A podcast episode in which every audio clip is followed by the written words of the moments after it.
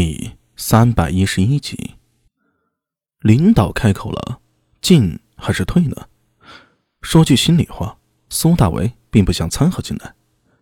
他对这个案子感兴趣不假，但也仅仅是感兴趣而已。如果大理寺主导追查，他倒是愿意搭把手帮个忙。可如果让他主导，这一来苏大为心里没谱，二来也不愿意，因为他知道。他虽有艺人身份，但是在这个遍地诡异的魔幻大唐世界里，还远远不够。在任何时代，想要活得长久，想要出人头地，想要享受生活，一定要有背景。艺人只是一种手段，却不能代表全部。重生在这个世界，他对这一点更加的了解。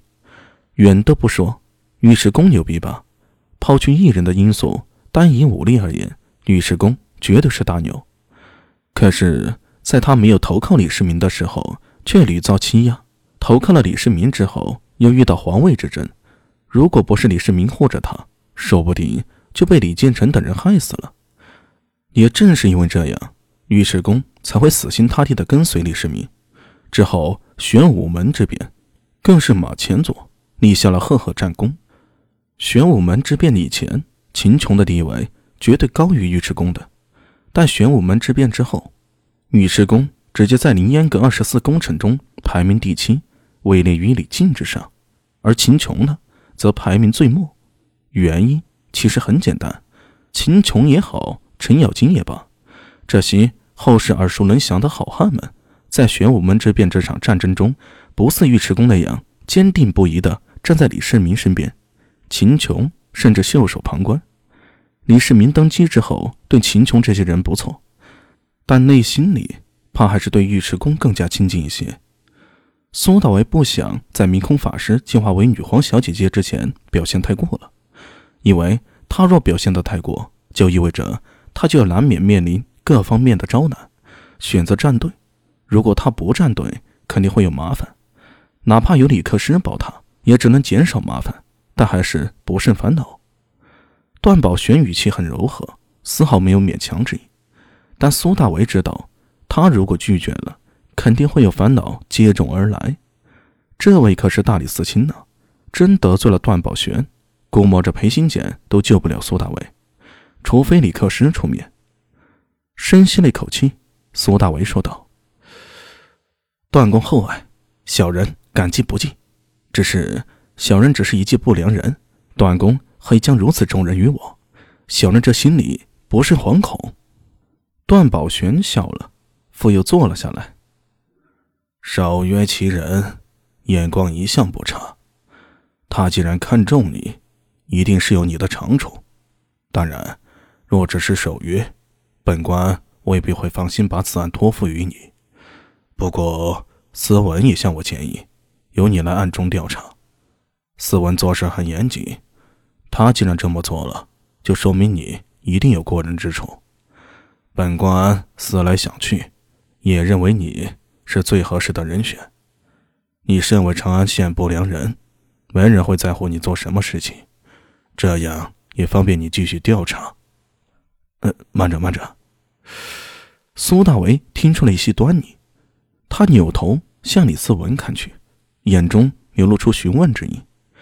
就见李思文点了点头，说道：“金法敏有今天的动作，其实早就在段公的意料之中了。当日金德秀被杀之后，他立刻前来报案，还通过鸿胪寺向大理寺施压。但随后我们发现，他对我们的调查并不配合，反而颇有些抗拒，让我意识到事有蹊跷。苏大伟，你该不会觉得我整日只会翻看卷宗吧？其实……”你在外面调查这些日子，我也查到一些线索。早在几天前，我就与段公秘密商议了这件事儿。本来我今天找你来，也是想和你商量此事，没想到金发敏也在今天登门，我索性把你带来。哦，当然，你也可以拒绝此案，我与段公都不怪你。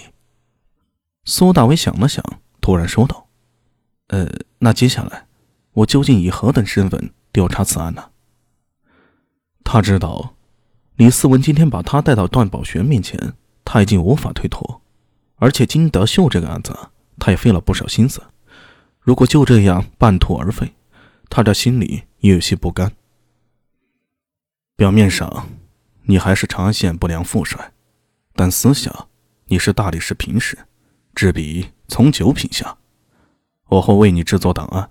不过，至于我与段公知晓，我知道你和尉迟宝林关系好像还不错。啥？呵呵呵，他可是送了一车粮草与你啊！苏大为听到这儿，突然的莫名的一个寒颤。李思文在调查我。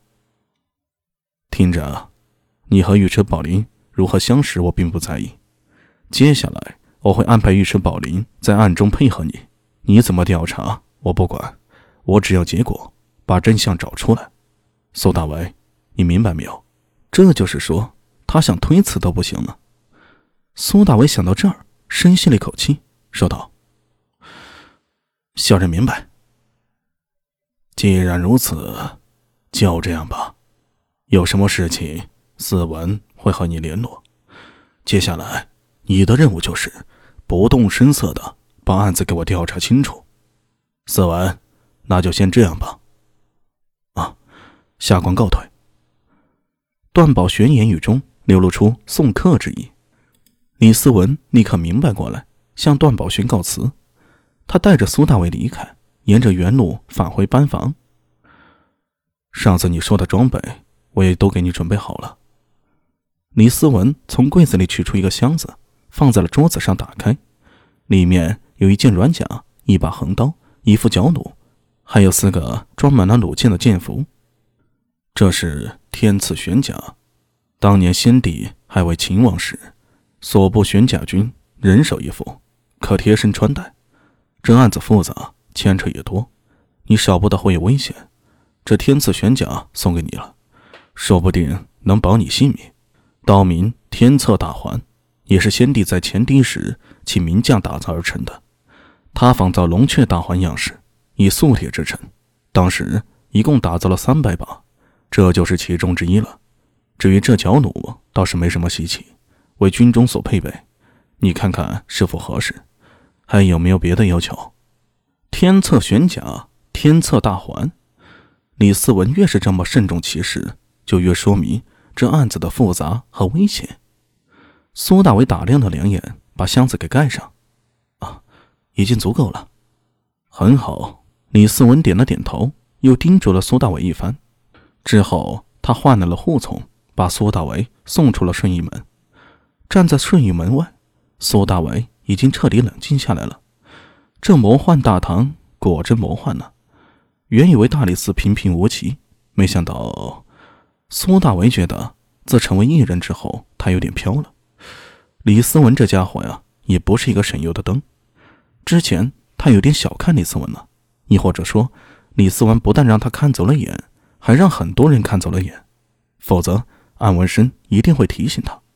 这也说明了李四文的演技啊非常高明，厉害呀厉害呀！苏大威扭头又看了一眼顺义门，此时天将晚，陈天门街传来一声接鼓声，夜景第一通鼓敲响了。斜阳下的黄尘笼罩在残红中，在庄严肃穆里弥漫着一种诡谲的气息。